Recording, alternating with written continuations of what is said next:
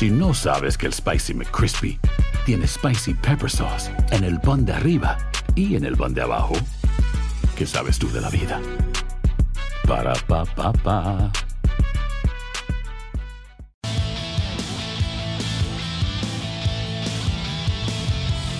Bienvenidos, esto es Amigos, podcast de TUDN con Henry, José Bicentenario y su servidor. Qué gusto de saludarlos en eh, este, en este, pues eh, ya el número 201, ¿verdad? Exactamente. En la edición 201 de este bonito podcast. ¿Cómo estás, Henry? Muy bien, Toño, Pepe, ¿cómo estás? Los saludo con muchísimo gusto.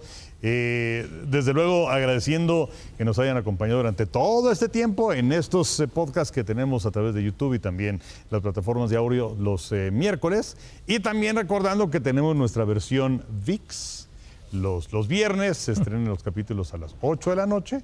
Es pues la misma gata pero revolcada, ¿no?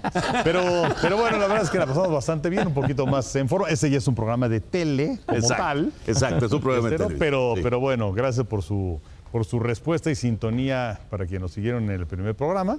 Y bueno, pues se, se repite en varias ocasiones, ¿no? Sí, ¿Se les borró o no se les borró el tatuaje, por cierto? Ahí va. ¿Ve? Yo no, yo nada, mira. Está. Ah, ahí está. Se mira el de José Vicente. Oye, se ve que te tallas sabroso. No, pero con Pepillo. estropajo a gusto. No, primero, primero salúdenme, digo. Hola, Digo, Pepillo, saludos, buenas tardes. Pepillo, ¿cómo Sean, estás? sean- sean educados, digo. Bueno, ¿cómo están mis niños? Me gusta en saludar. ¿Cómo te tallas para borrarte Pues, de esa manera eso? Yo lo tengo entero. ¿Qué, que no te vayas? Me baño, Oye, todo- espérame, me baño dos veces al día. Ah, no, sí, sí. Es, Yo, es yo, yo, excelente. yo una vez al día, pero No, lo que pasa Enseña es el que, tuyo, Lo Pepillo. que pasa es que me ha causado El tu- bastante tatuaje. comezón.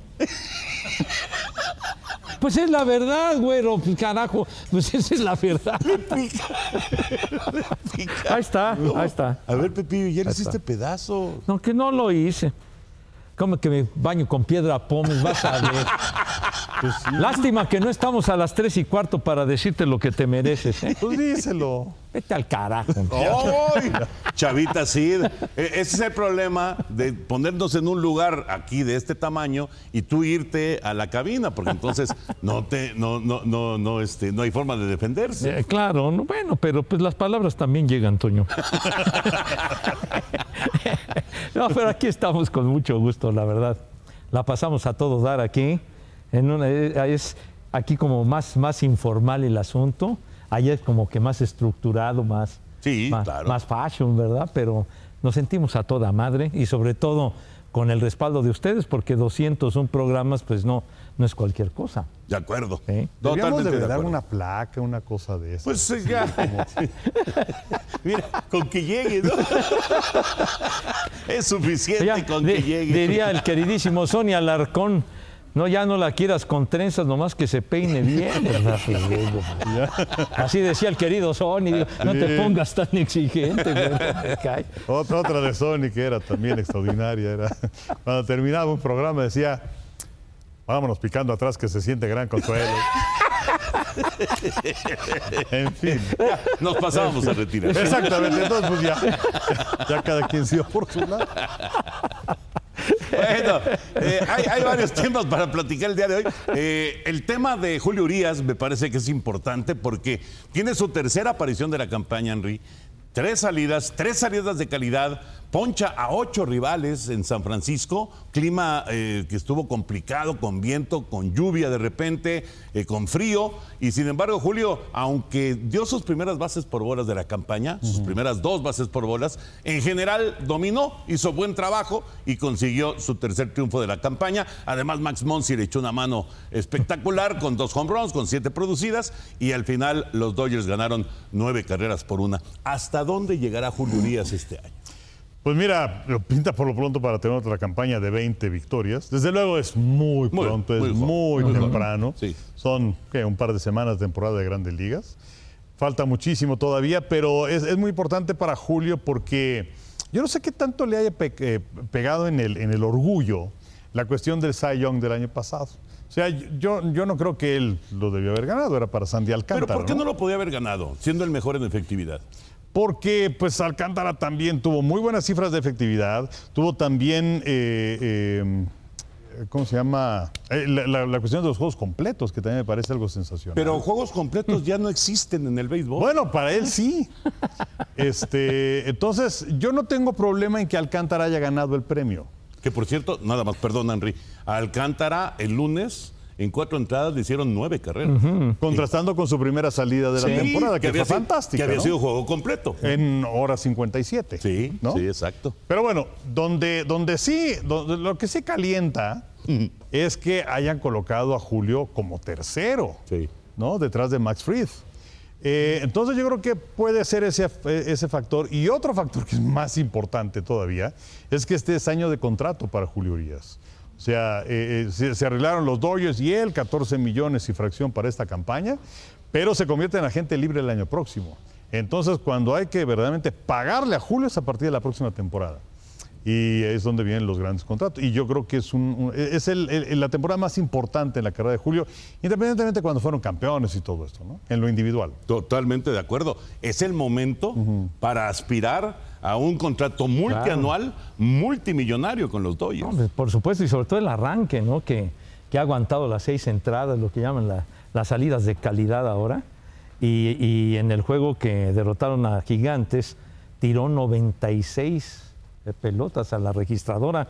Parecía que, que no iba a llegar tan lejos, sobre todo cuando, cuando Wilmer Flores le pega un jonrón en la cuarta, como que se descontroló y una base, etcétera. Salió bien librado y luego ya retomó, retomó el, el paso, el control y lo hizo muy bien. Así que, pues que siga por ese camino para, como dicen, que tenga un contrato verdaderamente jugoso, Julio.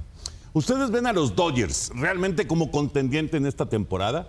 O sea, perdieron a los Turner, que eran muy importantes, el Barbarroja, Justin Turner, Trey Turner, el, el, eh, sensacional shortstop, eh, se fueron. Y de, y de hecho se fueron más peloteros. Y el out por regla también se fue. Cody También, Bellinger. Cody Bellinger. Entonces, por cierto, llegó este muchacho Outman, James Sí, Outman. sí, sí, sí. Qué bárbaro. Va a ser un superestrella, ¿eh? Va a ser un superestrella. el- el chavo tiene carisma. ¿eh? Tiene un. ¿cómo es? Tiene, tiene Benacá, así, así decía Ayer, que estábamos haciendo el Twitch del juego de, de, de Urias, estábamos tratando de recordar cómo decía el papá de Pepe, cómo decía ven acá. Tenía Benacá, o tiene más bien. Tiene, tiene. El chavo sí. Bueno, si tiene. nos, si- si nos hubieran invitado Pepe, pues los hubiéramos dicho. Claro, ahí, ¿no? Claro que Exacto. sí. No, ustedes están invitados permanentemente. ¿eh? Espérame, yo, yo, yo no voy a donde no me invitan. Sí, de- luego nos tachan de gorrones y Exacto. cosas de esas. Y hubo tortilla de papa, y hubo jamoncito serrano, y hubo sopes al Ah, final. Poniéndole limón a la herida ¿Y el tú- señor y de tú ¿Cómo Valdés. dirías, Pepe? Y uno buscando qué comer en la basura. Exactamente, mi hijo santo. Ahí, ahí escarbando en el bote, qué poca cara. Pero bueno, Pero bueno, ahí está cuando nos inviten. Y entonces, Henry, decías de los Dodgers. No sé, estoy pensando en lo que cenaste. No.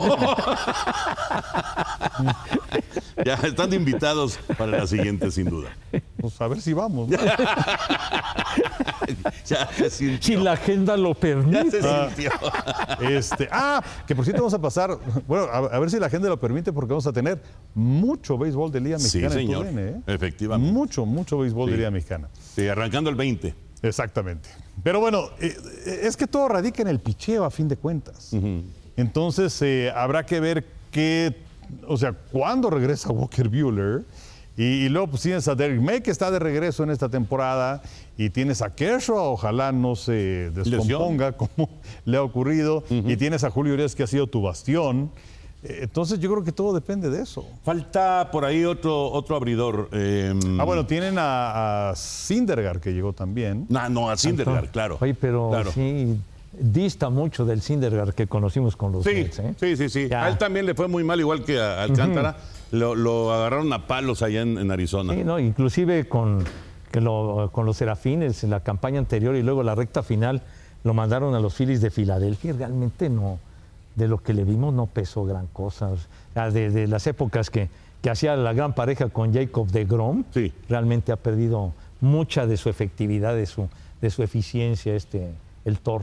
Sí, obviamente el picheo va, va a ser clave. Eh, a los Dodgers le hicieron mucho daño en Arizona el fin de semana. Sí. Perdieron 3 de Mucho. 4. Perdieron 3 de 4 y, y además eh, dos, de- dos fueron con eh, doble dígito de, Sí, de claro. ofensiva de, de Arizona, ¿no? Porque traen a un novato también como quinto abridor y también le cayeron a palos a, a- a ese muchacho.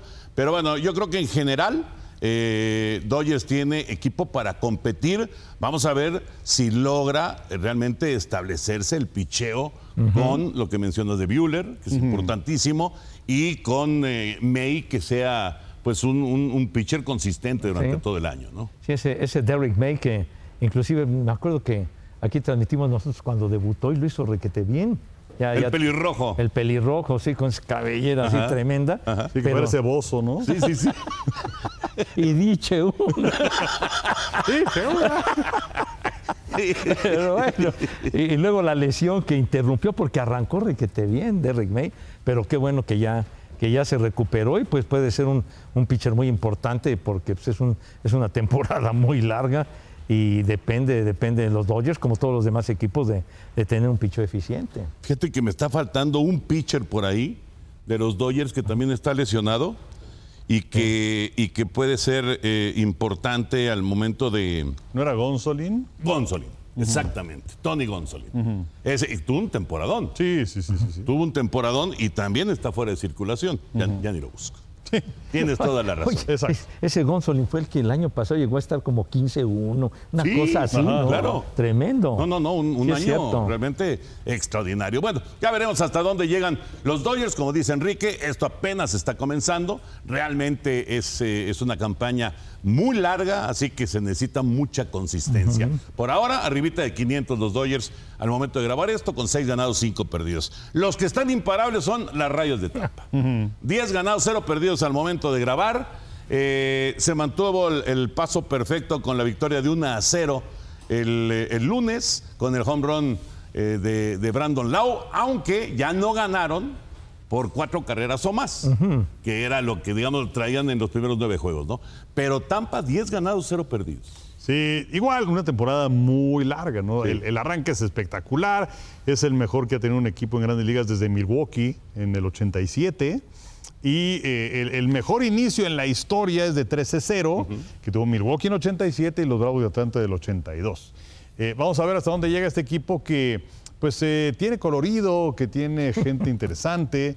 Eh, Austin Meadows, eh, que, que también es de los peloteros importantes de los últimos años, él eh, decidió apartarse por cuestiones de, de salud mental y todo esto, pero pues ahí tienes a Isaac Paredes, que está dando cañones importantes de un home run con la casa el otro día, y tienes a Randy Rosarena, que ahora ya contagia a todo el mundo con su este, festejo y el saludo, ¿no? Y ahí este, cruzando los brazos, y sacando el pecho y echando rostro. Eh, entonces, bueno, es un equipo interesante al que curiosamente la gente no va a ver en Tampa. Es rarísimo. Pero pues, vamos a ver hasta dónde llega. Kevin Cash es un gran manager. eh, la división está complicadona. En, en teoría debería ganar a los Yankees. Ajá. Pero con la cuestión de los comodines y todo esto, Tampa puede meterse a los playoffs. Sí, por ejemplo, Toronto es otro equipo muy fuerte. A Toronto se fue uno de los emblemáticos de Tampa, Kevin Kiermaier. Está ahora con Toronto y sin embargo, ya, ya lo platicaba el Henry, la verdad, las, las rayas de Tampa desde hace años es un equipo muy consistente. En la campaña de la pandemia llegaron a la Serie Mundial contra los Dodgers y, y cuando uno empieza a ver los números, lo que cuesta, digamos, el roster, Dice uno, chispas, ¿cu- ¿cuánto cuestan los Yankees? ¿Cuánto cuesta Filadelfia? ¿Cuánto cuestan los Dodgers? ¿Cuánto cuestan los Mets? ¿Y cuánto cuestan las rayas? Y las rayas ahí están. Y ya desde hace años con, con Cash, que lo trajeron, era el, el coach de bullpen de los indios de Cleveland, trabajaba con Terry Francona. Y cuando Joe Maddon se va a dirigir a los cachorros de Chicago, lo llaman a Cash. Y pues la verdad lo ha hecho requete bien. Y luego con su sistema de meter 40 pitchers. Sí. En, en la victoria 10, que fue el lunes en la noche, empezó Jalen Biggs, tiró dos entradas y así se siguió con los demás. Y, y lograron la, la blanqueada. Ahora van, van por eh, por lo menos la victoria 11 de manera consecutiva, que sería emparejar a, a los Atléticos de Oakland. Los Atléticos de Oakland ganaron sus primeros 11 en 1981 justamente. ¿Se acuerdan cuando los dirigía Billy Martin? ¿Se acuerdan de los, del, del bullpen? Ah, mira nomás. ¿Qué pasó? Aparecieron los nomás. chamacos. Mira nada más, para la gente que nos está escuchando, pues aparecen los nietos de Toño y los, los de San Antonio. ¿Qué pasó, chaparro? Estos chocolates son para ti. Ay, gracias, Lorenzo. Muchas gracias. Estos chocolates son para ti. Ah, mira nomás. Gracias, Lorencillo. Estos son para ti. Ah, muchas gracias. Chocolatitos para un servidor. Muchas gracias, Lorencín. Oye, está- estamos grabando ahorita. Al rato te marco. Ok. Ay, qué lindo los chocolatines que no. Es que no eh, eh, ellos saben, ellos saben que soy Sí. fan, fan de los chocolates. Exactamente. Oye, pero decíamos de, de esos atléticos del 81 cuando el bullpen todos se, se la pasaban por acá los pitchers así. Hay fotos. Pasaban ¿Te acuerdas el reportaje que sacaron en el Sport Sí, Illustrated? sí, sí, claro. Sacaron un reportaje en donde todos los estaban- uno- unos, unos traían este, eh, traían un yoyo. y- en ese entonces no había celulares. No. Si no todos hubieran salido con los celulares. Ah, no, ¿no? claro. Pero se la pasaban porque eran de. Billy Martin los dejaba que picharan a morir. Sí. Cuando estaba aquí aquel eh, Steve McCarthy. ¿Quién más? estaba? Matt Hugh. Matt Keogh, este, Ajá. eh, Eh, Norris. Norris. Mike Norris. Ajá, Mike Norris, No, exactamente. Todos esos, entonces los relevistas se la pasaban a toda madre. Eso sí, eso sí que cobraban por hacer nada. Nada. Pero fíjense, fíjense qué, qué curioso, porque lo, lo apunté justamente eh, por lo que está pasando con los abridores de, de Tampa Bay. Fíjense, A ver. porque normalmente Kevin Cash, como dices, le gusta mucho jugar con los relevos. bueno, los cuatro abridores, porque digamos que el, el quinto abridor, pues es este que aparece, pero nada más tira una entrada o Sí, dos entradas. ajá, sí. Pero los cuatro abridores fijos, Drew Rasmussen, hasta, hasta hoy, antes del juego del martes, ¿no? Drew Rasmussen, dos ganados, cero perdidos, 0.00 de efectividad. Jeffrey Springs, dos ganados, cero perdidos, 0.00 de efectividad. Shane McClanahan, dos ganados, cero perdidos, 1.50 de efectividad. Isaac Eflin, dos ganados, cero perdidos, 3.27 de efectividad. O sea, entre estos cuatro abridores están ocho de las 10 victorias de Tampa Bay en la racha. Lo que quiere decir que los abridores, en un estilo distinto de dirigir de Kevin Cash, del que conocemos de Kevin Cash, todos estos abridores han caminado cinco entradas o más y al final han logrado la victoria, ¿no? Claro, que eh, es un poquito béisbol de la vieja usanza. de la vieja guardia. Así Fíjate, es. Ahora que hablaban acerca de los atléticos del 81, eh, la cuestión de los juegos completos, Rick Langford, Dale, Rick Ah, Eso, sí, sí. 18 juegos completos. 18. Sí, qué bárbaro. Luego, Steve McCarthy, 16 juegos completos. Mike Norris, 12 juegos completos. McHugh, 10 juegos completos. Brian Kingman, 3 juegos completos. Y Tom Underwood, un juego completo. O sea, impresionante. Estás hablando de que fueron 60 juegos completos. 60. Sí. Increíble, increíble. Más de una tercera parte de la campaña. Exactamente. Sí, es- por eso no hacían nada los La relevistas. pasaban a todo la pasaban tumbados. Sí, sí, sí. Ese, ese equipo de, de Oakland era, Eh, Era buen equipo. Era muy bueno. Buen equipo. y la, bueno. la campaña de la huelga, la campaña de, de la Fernandomanía, justamente. Justo en el 81. Sí. Sí, exactamente. Y Yankees fue el equipo que dominó Claro. en la Liga Americana, aunque fue una, una campaña rara, porque fue una temporada que, que tuvo como dos partes. Sí, claro. Por la huelga, se detuvo y se, eh, digamos que arrancó eh, una, una- una nueva temporada, se, ¿no? se- se- se reanudó la tem- arrancó como dices y después vino la interrupción por la huelga Sí. y cuando ya se reanudó la campaña se reanudó con el juego de estrellas en Cleveland. Pero, pero partieron de cero, ¿no? No, que, que ellos no, no, no, o siguieron no, no. igual. No, sí, siguieron y pero hicieron ya después todo un que tenga para el playoff. Sí, porque hicieron, por primera vez se jugaron series divisionales, Ahí hicieron ¿no? eh, Ajustaron. Ajustaron, sí. Sí. El playoff fue muy especial precisamente por, por aquello que inclusive los Astros de Houston estuvieron a punto de eliminar a los Dodgers. Exactamente. A punto de. Sí, sí, sí. Lo que pasa es que hicieron una primera y una segunda mitad. Ándale, Ajá. exacto. Pero, pero sí partieron de cero en la segunda mitad o no. Sí. Ahí está, Pepillo. ¿Por qué, ¿Por qué me dices que no? ¿Por qué me dices que no? ¿Por pero qué, bueno, ¿por qué dudas de mi memoria? Yo- Digo, no, yo sé no, que no, la no, tuya yo no es dudo de tu privilegiada. memoria. No hay- yo no hay- te entendí que sí, que si lo anterior ya no había No, contado. no, pues. sí contó la primera parte. Correcto, sí. Y, y ahí- y- pero en, el segundo, en la segunda parte arrancaron de cero. exacto, o sea, por fue un eso hubo, parteaguas. por eso hubo- serie divisional. Exactamente, exactamente. Sí. Yo, yo recuerdo que, que duró mucho más de lo, de lo normal, serie divisional y después serie de campeonato y después vino ya la, la serie mundial de Dodgers en contra de Yankees, ¿no? Exacto, y, y lo que hicieron fue que el ganador de la primera este, parte de la temporada enfrentó al ganador de la segunda parte de la temporada. Exactamente. Porque además existían en aquel entonces solamente dos divisiones Sí. por liga, Nada más. el este y el oeste. Correcto. Exactamente. Bueno, pues ahí va, ahí va Tampa. eh, ya para cuando ustedes vean esto, a lo mejor se acabó la racha, a lo mejor siguió, quién sabe. Pero por ahora, al momento de grabar, 10 ganados y 0 perdidos. Y para cerrar el tema beisbolero, a menos de que Henry y Pepillo tengan algo extra, después del corte de caja del eh, fin de semana, promedio de bateo global Ajá, ajá. subió o ha subido 16 puntos con respecto al año pasado. 16 puntos Sí. de manera global. Robos de base. Están arriba los robos de base un 30% con relación al año pasado. 30%. Y la duración de los juegos están abajo en duración 31 minutos con respecto al año pasado. Y el año pasado eran 3 horas 6. O sea que ahora estamos hablando de que 2 horas 35. Así es. Así es. Esto, insisto, al momento de terminar la- el, el- el fin de semana, ¿no? Lo que fue eh, la actividad hasta el fin de semana. Si es de llamar la atención, de repente te encuentras un juego que terminó 13-5 Sí. y le, le- le checas, pues ahora ya es muy común estarle checando cuánto duró el juego, te vas a la duración 2.40. Sí. Con 18 carreras y con 20 hits y quién sabe cuál. Pero, se- pero se van de volada los juegos. Lo que antes eran casi cuatro horas. ¿no? Ajá. Sí. Sí. Hijo, no nos tocó. pero, esperemos-. Pero como diría MacArthur, volveremos. Ojalá. Ojalá. Y Liga Mexicana que pues debe ser igual. Pues sí, Liga Mexicana que además son ahora 12 segundos ¿no? para los pitchers. Exacto. Entonces está, está interesante.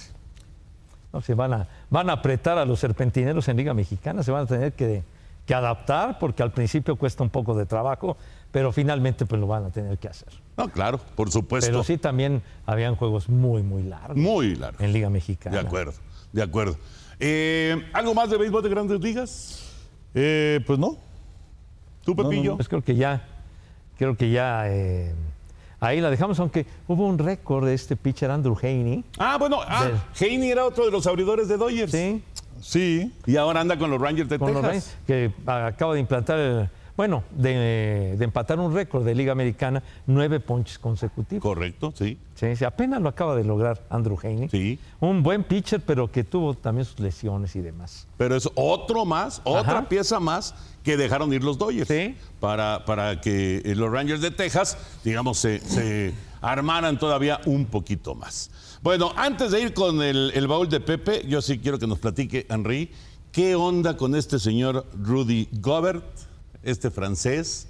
eh, que cada vez que, que da nota es para decir qué bárbaro, este cuate necesita un- un- una asistencia, una ayuda. O sea, este fue el cuate, nada más como referencia, que cuando estaba empezando la pandemia y que decían no toquen los micrófonos, llegó y empezó a agarrar todos los micrófonos y dijo, "Ja, ja, ja, ja, a mí no me pasa nada. ¡Pum! COVID. ¿Te Sí, bueno, pero, pero además, este, y, y- y después cómo fue que...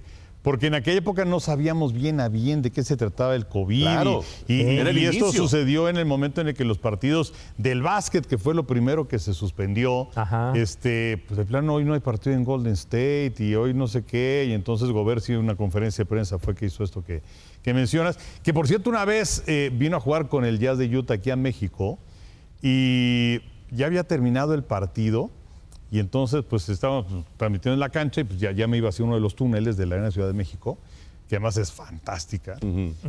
Y de pronto me encuentro a Gober de frente. Uh, Me sentí el Furby. Con saludos a mi querido Luis Alberto Martínez. ¿Qué cosa. O sea, Gobert debe medir 2.15, 2.20, una cosa así. El francés, entonces sí fue una cosa impresionante.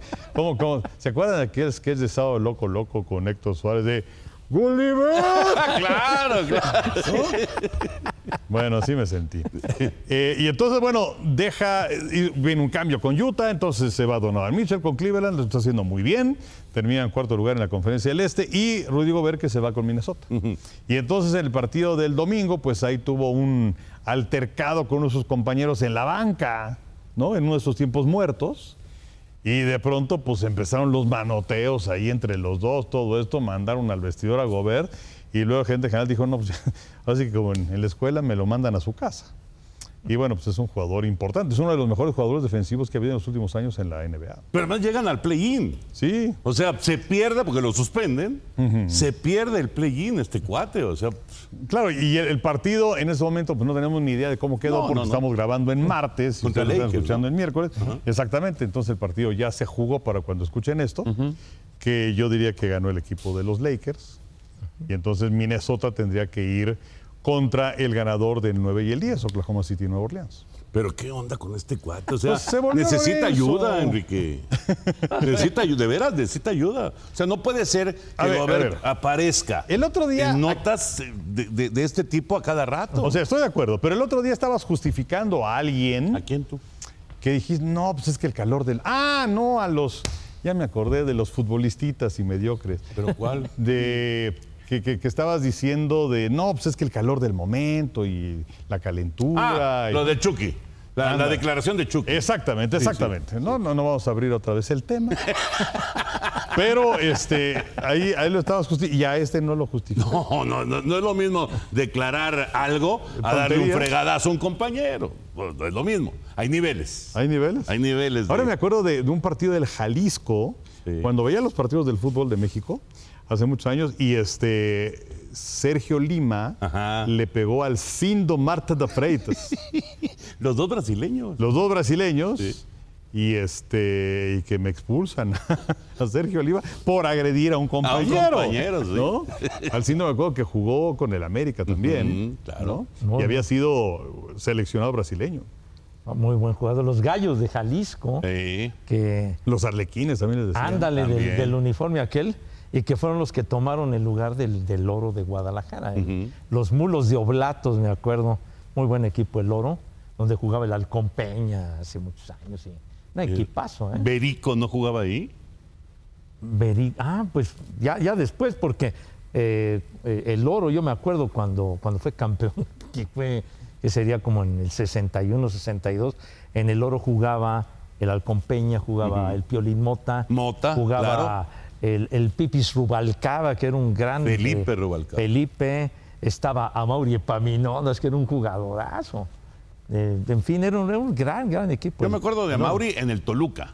Es que luego pasó al Toluca. Ajá. Sí. Pasó al Toluca, que fue bicampeón con, con Don Nacho Treyes. Y con Juan dos Ah.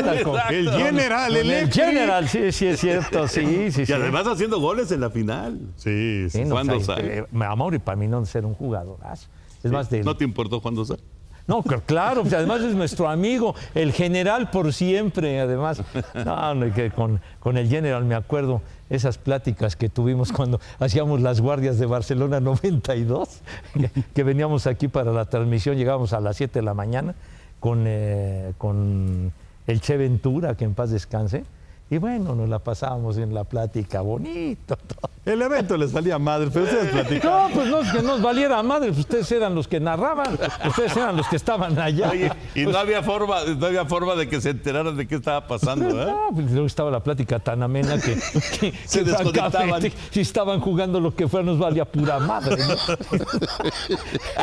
Pero- Bueno, pero ahora me fueron unas acuerdo de, pláticas muy de una de esas guardias, mi tocayo Enrique Bermúdez. Ajá. Estaba en el estudio, era una competencia de gimnasia. Y entonces, bueno, pues y ahora mandamos al estudio. Y pues, fue el sorpresivo comentario. el de repente que mandaron. Sí, sí, sí. Entonces vamos, vamos contigo, tocayo Enrique Bermúdez. Y- y, bueno, fuerza, gracia y no sé qué cosa. Regresamos con ustedes. Era- era fuerza, gracia, elasticidad. Estamos de regreso con ustedes. Es que me acuerdo, eso fue 92, ¿verdad? Sí. Es, es En- Barcelona, En. Barcelona 92. Me acuerdo, por algún motivo, eh, no sé si, si era este, porque muchas veces la transmisión la hacía uno solo, pero me acuerdo que la, la indicación fue: manden, apóyense en México para, digamos, tener este. No, y, bueno, y también que, que- que la gente que, estaba en México que tuviera participación. Sí, por porque si no, si no te la pasas platicando con el Che y con Juan. Pues sí, pues que querías que hiciéramos que quedamos así callados, pues no. Teníamos, teníamos que entretenernos, no existían los teléfonos celulares ni nada por el estilo. Lo que sí me acuerdo que nos tocó narrar fue la final de waterpolo, Ah, yo sé por qué. que fue una final fantástica. ¿Sabes por qué fue? Bueno, que estaban ahí Carlos Girón y el Tibio. Lo que pasa es y que se fue alargó y se alargó el día de la clausura. el día de la clausura. Exactamente, exactamente. ¿Sí? Y entonces nos tocó y la, la verdad fue un juegazo bruto. Era España contra no sé quién. ¿no? Exacto, estaba España, pero, pero sí fue un partido Sí. fantástico. y- Pero y sí se alargó, Y la dices. gente estaba metidísima, me acuerdo. Eh. Eh, y esa sí nos tocó hacerla aquí a nosotros, que eh, hacíamos lo de las guardias, terminábamos como a las 4 de la tarde y ya nos decían, ya lárguense, ya fue suficiente, ya fue mucha plática. y acabábamos por regla general con el juego del Dream Team, que terminaban ustedes narrando al Dream Team. Sí, Sí, que casi siempre era de 2 a a 4 de la 4 tarde. y luego ya, ya se acababa la Que transmisión. los partidos en Badalona, que donde se jugaban eran a las 10 de la noche. Oye, Henry, ¿te acuerdas? eh, ¿Fue Barcelona la anécdota de Mark Spitz o no? Que no me acuerdo si fue en, en- en Barcelona o en Atlanta. A lo mejor fue en Atlanta, ¿verdad? Pudo ser. Esa anécdota es increíble. Alguna vez lo platicamos, creo, que estábamos, eh, Enrique y yo, llegamos al, al- al escenario del, del básquet, Sí. pero eh, pues están los lugares asignados, ¿no? La Eh, posición de ¿no? Me parece que fue en Atlanta. ¿eh? Puede ser en, en Atlanta, que Italia, que España, que Estados Unidos, etcétera, etcétera. México y este, Televisa. Y entonces llegamos Enrique y yo, pues hay un güey ahí sentado. Pero estaba, estaba junto, creo, ¿no? No, estaba en nuestro lugar. Ah, estaba en esa posición. Sí, sí, sí, está en nuestro lugar. ¿Qué onda? Pues, pues aquí dice Televisa, ¿no? Pues sí, dice Televisa, pues hay que decirle, ni modo. Le- entonces vamos. Oiga, este, pues este es el lugar de Televisa. Ah, no, no se preocupe. Hasta eso bien decente, ¿verdad? Sí, sí, sí. Bien decente. No, no, no, no hay problema, no sé qué. Perdón, es que pues ahora sí que nada más agarré el lugar, pero como estaba vacío y ya, se pasó al de junto. Y se porque estaba vacío el de junto. Y entonces y tú y yo nos quedamos, a este lo conocemos. Esto lo conocemos, pero, pero es que algo se había hecho y entonces eso. No lo evitaba- identificaron. Sí, y lo que pasa es que su bigote característico se lo había rasurado. Ajá. Entonces, el típico, este güey lo he visto en otro lado. y resultó que ese güey era Mark Spitz. Nada más Mark Spitz. El ganador de siete medallas de oro, ¿verdad?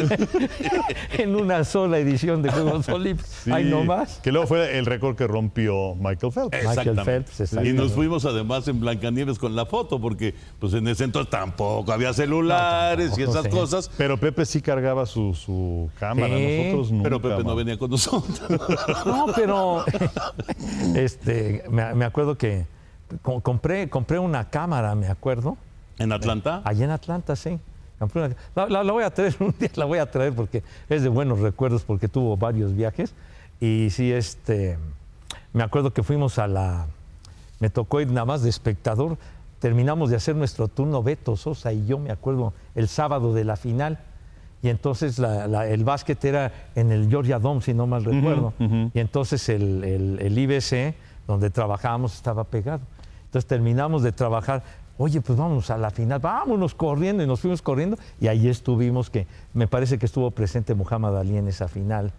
Eh, Sí, eh, de hecho, no sé si fue en ese partido en, en la final, no, porque Mohamed Ali fue el que encendió Ah, el sí, bebetero, claro, sí, por supuesto. Que además este, fue una idea de Dick Ebersol, el gran ejecutivo de la NBC, que consiguió los derechos de transmisión durante muchísimo tiempo y, y que además él eh, trabajó con Ron Arledge, que pues, es el papá de las transmisiones por televisión de los Juegos Olímpicos. Runales fue el que hizo el concepto el lunes por la noche junto con Pete Rosell, el comisionado de la NFL.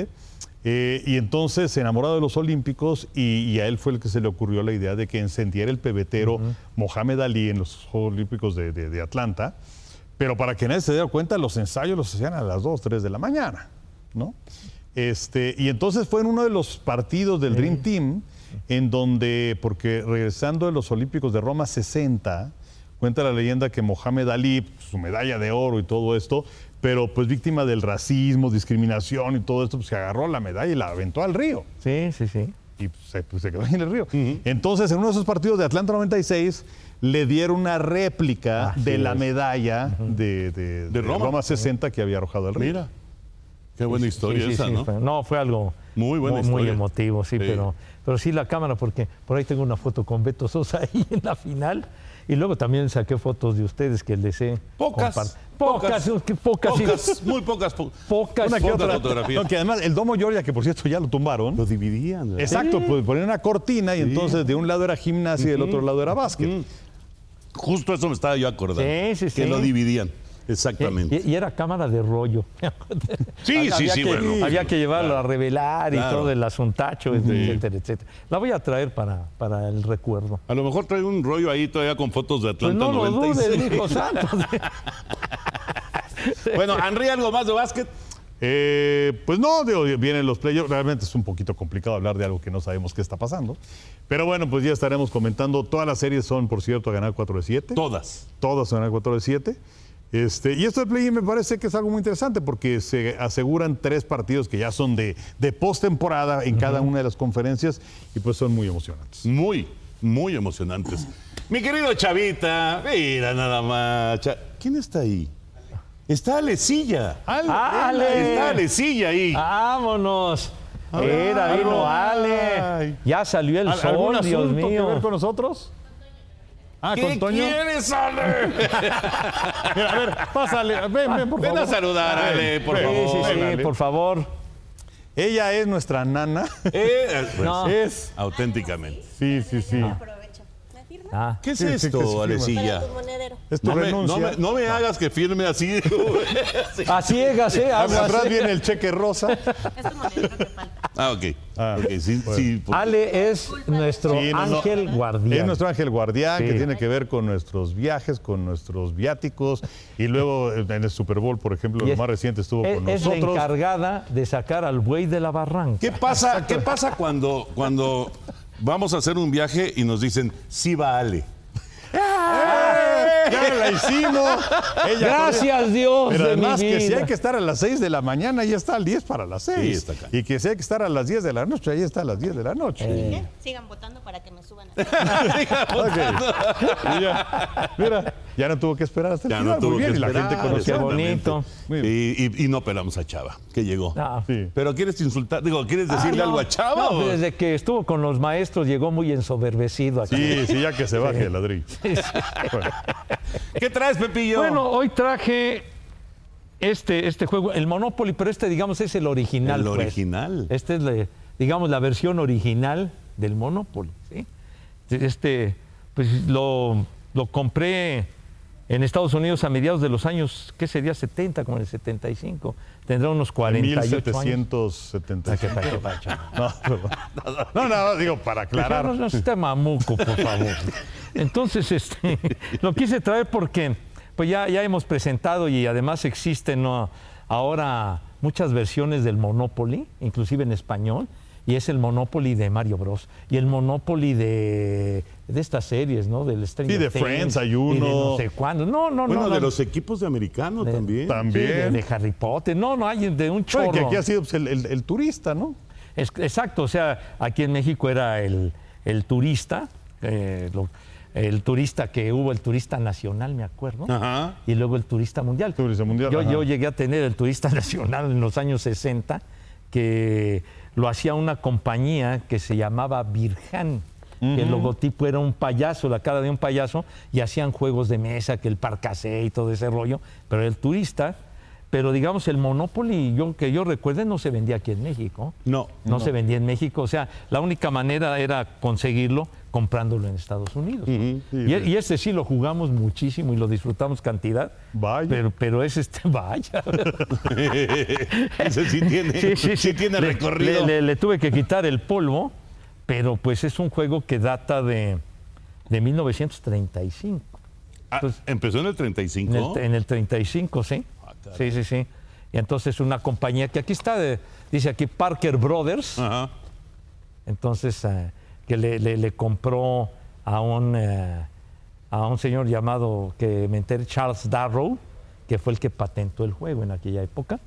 Y, y luego ya más recientemente Parker Brothers lo vendió a una compañía que se llama Hasbro, que es la que hace ya todo esto. Pero, pero digamos, eh, se me ocurrió traerlo el, el normal porque ya me ha tocado presentar el, el de los Beatles y el de David, David Bowie, etcétera. Pero digamos, esta es la versión tradicional, original del, del Monopoly. Yo creo que muchos de ustedes lo han jugado, pero muy, muy entretenido. El otro día, allá en, en, Este sí está abierto, señor. en señor casa, de, en casa de mi Sí. hija, jugamos. A ver, a ver, la- el, no, no. Ah, ¿el- el tablero? El tablero, sí. Ajá. En casa de mi hija jugamos, pero ya, ya, ya inventaron, digo, a lo mejor ya tiene mucho tiempo, yo no sabía, el Monopoly, pero Express. Ah, caray, sí, porque luego dura bastantito. No, este, este puede durar, este puede durar dos días, tres días, hasta, hasta que alguien va quebrando. ¿no? No, claro, y, y luego también se ve este, la, la agresividad de algunos ah, que, claro. que buscan despelucar a Claro.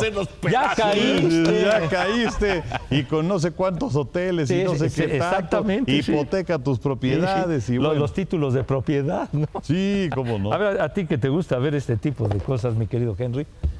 Este, pero es muy entretenido, la verdad. O sea, pasaba unos ratos muy agradables. Ah, pero y mira, además los, los billetes todos están perfectamente bien separados. No sé, pero lo demás está todo revuelto, mijo santo. No, Pero- bueno, pero pues está, está padre. Las casas y los hoteles, ¿no? Sí, exactamente. Aquí, fíjate, la renta eran 20, bueno, 20 dólares.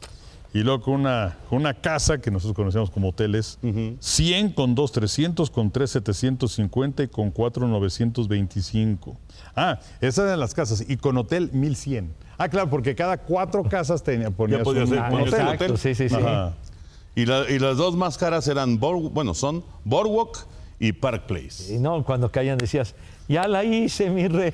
Exactamente. Ah, pues sí, mira, justamente en Park Place, con hotel 1500 dólares. Era muy, muy divertido. Un par de caídas ahí Ya.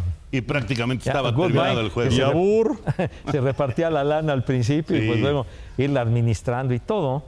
Eh, tengo entendido que digamos, se sigue haciendo, pero digamos, eh, ya digamos la presentación de la caja es distinta y demás. Pero te digo que ya hicieron el juego Express. Ah, en- Entonces, Ajá. ya, ya, y ese, no ¿qué onda? sé, Está- en 30, una, una 35 presentación más minutos. compacta. pero ¿cómo le haces o qué? es que la verdad, o sea, tú vas, cuando caes, este, vas, vas eh, adquiriendo igual este, De los bienes raíces, propiedades, pues, ¿no? ¿no? Ajá. Y entonces, si, si otro cae, entonces te tiene que, que pagar. Y si no tiene para pagar, entonces avanza un cuadrito. No, la verdad no me acuerdo bien. Pero, pero es express y entonces termina en 30 minutos, 40 minutos. Oh. El problema es cuando alguno de los jugadores no es buen perdedor. Que además es muy seguido. Es muy seguido. Porque, porque la- digamos que el, el trauma de la derrota eh, no, no viene en dos días, sino viene en 40 minutos.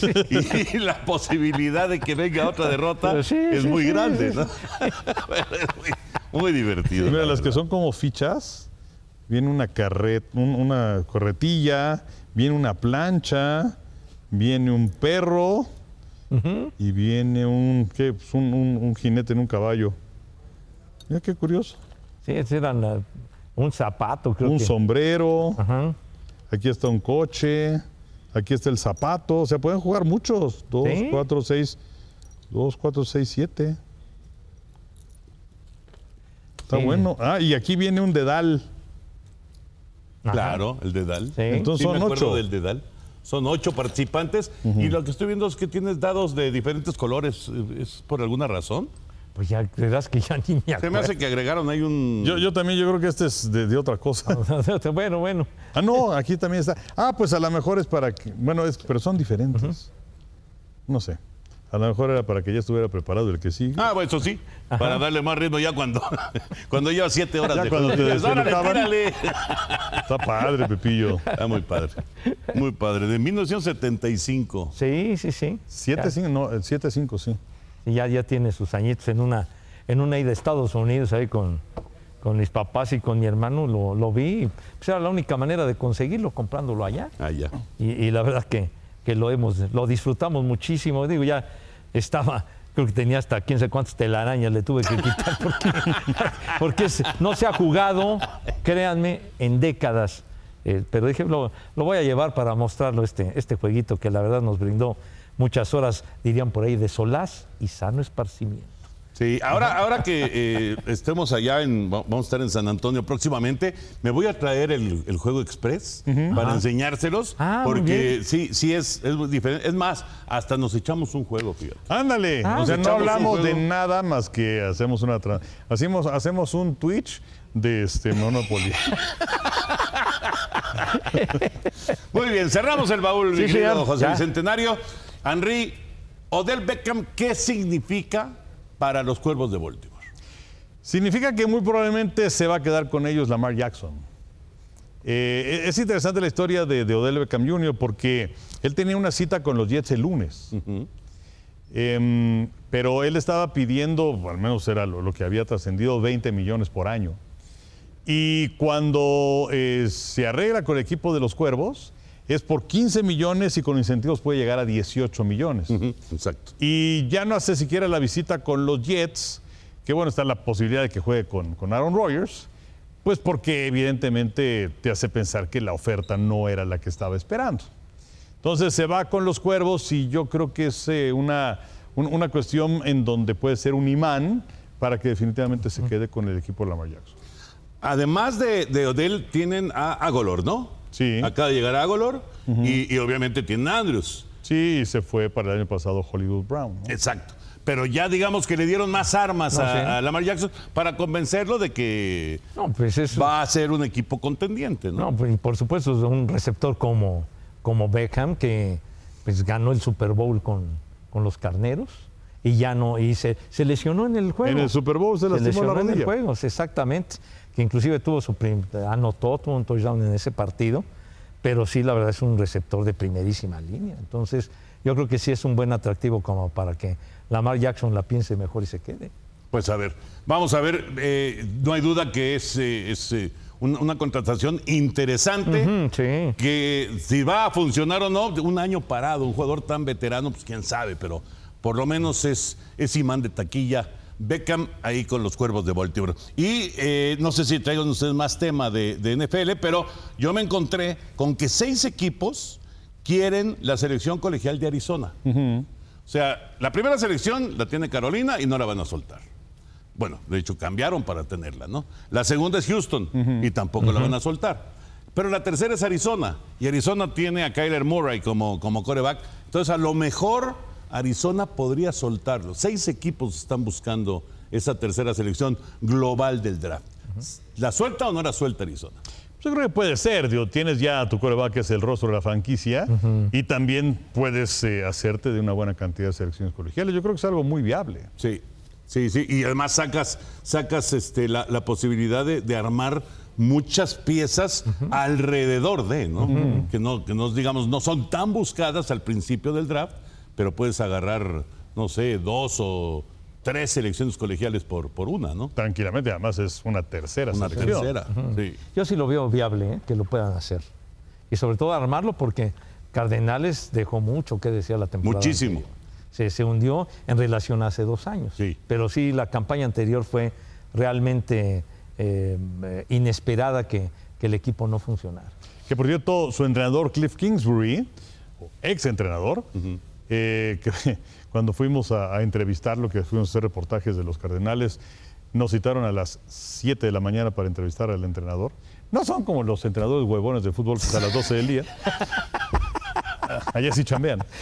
Pero este. mm, Eh, eh, ya agarró chamba como entrenador de mariscales de campo de los Troyanos Sur de California. Ah, se fue al colegial. Sí, que se acuerdan que, que- que había trascendido que después de que lo despidió Arizona, este, compró un boleto de avión para ir con su novia a Tailandia, me parece, y pues nada más compró el vuelo de ida.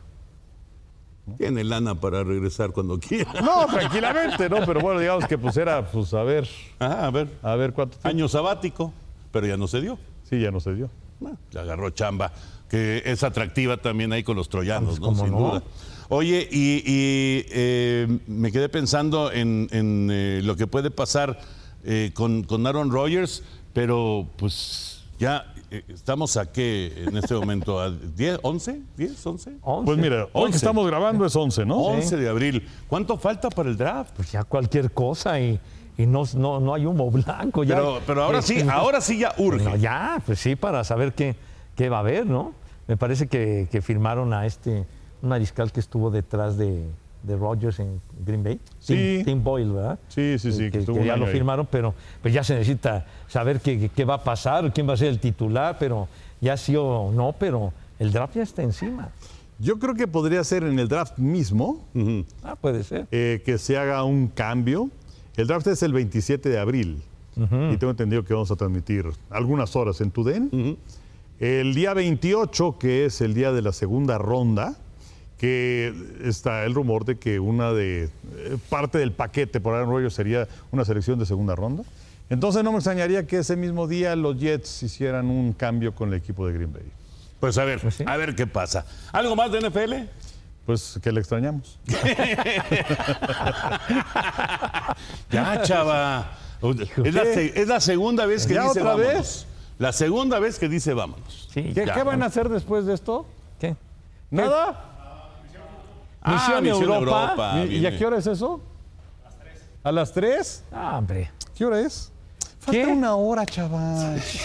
o sea, no pero los muchachos tienen que comer, dice. Ah. ¿Sí? ¿Van a comer ahorita? No, no, si, es por, us- si es por ustedes está Sí, bien. sí, por ellos sí. es por- Está bien, porque sí. mira, comen ahorita y luego ya viene Misión Europa y se echan una jeta. No, pues, Está bien. es que aburren sabroso. Sí, sí, sí, o sea, te, te da el mal del puerco, mano. Sí. Antes de despedirnos, Henry y Pepillo, con esta racha de las rayas de Tampa, ¿qué racha de cualquier deporte, qué racha histórica recuerdan? La que más recuerdo no es una positiva. Uy. es una negativa. Y es de los Bucaneros de Tampa Bay, que surgen en 76 y que perdieron 14, par- los 14 partidos de la temporada del 76 y los 12 primeros de la temporada del 77, o sea, 26 derrotas seguidas. Cuando nace la franquicia. ¿Sí? 26 derrotas seguidas. No, qué, qué no, no, agradable. estuvo, estuvo tremendo. Déjame, déjame recordar una- alguna, alguna racha. Chispas. Um, ah, Bueno, yo, mientras, mientras Pepe se acuerda, Sí, sí, sí. yo, la de los Atléticos de Oakland, ¿se acuerdan esa de los Atléticos? yo me acuerdo muy bien. eh, no suelo apostar eh, a, a eventos deportivos, no, no lo hago normalmente. Sí. Pero acá con Oakland lo empecé a hacer porque dije, es, es como bola roja y negra, ¿no? O sea, tiene que salir la negra un día. y, y le apostaba en contra a Oakland y ganaba. Y le volví a apostar en contra a Oakland y ganaba. Y le volví a apostar a Oakland en y volví a ganar. Y así me fui como dos semanas, hasta que dije, ya, ya no le voy a apostar. ¿Se acuerdan de esa racha de Oakland? Pero ¿de, de qué temporada estás hablando? No, la pues muy reciente, muy reciente, la, la última Ah. gran racha de Oakland. Ah, este, cuando Scott Hatteberg y todos los, Sí, los- los sí, que sí. trajo el Billy El Bean. Billy Bean, Sí, sí, sí. Pero fue una racha, no sé si de veintitantos juegos. Sí. Veintitantos juegos este, ganados de manera De consecutiva. manera consecutiva. Ah, ah, justamente ayer en la noche estaban pasando Moneyball ¿Ah, en sí? la tele. Ajá. Sí. Buenísima película. Sí, sí. Y otra racha que me acordé luego, luego, cuando pensé en esto, fue pues la de Miami. Bueno, sí, sí, La temporada perfecta. claro. No, la- bueno, hubo bueno, la, la- la racha del, del básquet, ¿no? Que la tienen los Lakers, si no mal recuerdo, que llegaron a ganar 30 o 34 juegos consecutivos, que, que fue una cosa increíble eh, lo, lo que sucedió con ellos. Y recuerdo también mucho lo, cuando, cuando los cerveceros eh, lograron las 13 victorias seguidas de Ajá. arranque de temporada del 87. Aquel juego sin hit ni carrera que tiró Juanito Nieves, Ah, sí. con aquel atrapadón de Robin Yount De en Robin el center, Yount, que ya jugaba el center field. Ese juego lo transmitimos en Televisa. Sí, sí, Sí, sí, cuando transmitíamos, ¿verdad? Entonces, este, entonces eh, que, que fue un atrapadón porque Robin Young, cuando cobró fama, era shortstop. Sí. Y luego lo, lo pasaron al... Y en ese juego hizo un atrapadón tremendo para... Voló. Ajá. Voló para alcanzar la pelota para salvarle, salvarle Eh. el juego cuando jugaba Molitor. Era un equipazo aquel de los cerveceros. Yo me acuerdo de la fueron 13 victorias, ¿no? 13, sí, Yo me acuerdo de la 87. racha de Atlanta. Que también del es de 82. 13, del 82, porque Atlanta era un equipo perdedor. Era un equipo que no iba para ningún lado en esa época y de repente arranca con 13 victorias de manera consecutiva y fue toda una, eh, todo un acontecimiento, ¿no? ¿Y saben quién era el manager? ¿Quién era el manager? Joe Torre. Joe Torre, claro. Joe Torre era el manager de esos Bravos de Que Atlanta. también jugó para, 82. para los Bravos, ¿no? Sí. Que también jugó para los Bravos. Sí, que por cierto, la, la racha de, de que dices de Oakland fue en 2002, fueron 20. Fueron 20 victorias. Sí, pero imagina 20 ganados. Sí, no, es, es ¿Y, y complicadísimo. con, y con qué equipo? Sí, además, además. Bueno, ya nos vamos. Eh, Estamos cerrando aquí el podcast, amigos. Henry, siempre un placer. Muchas gracias, vamos a ver con muchísima atención Misión Europa. Sí, sí, sí. Pepillo. No, Sí, lo- vamos a estar muy atentos. No, no tenemos bonus tracks aquí para que siga tiempo extra. Y ya saben que en viernes, en viernes a las 8 de la noche, en VIX, tenemos amigos, amigos en VIX, así que no se lo pierdan. Todos los viernes a las 8 de la noche. Por lo pronto cerramos. Gracias por estar con nosotros y nos saludamos la próxima semana.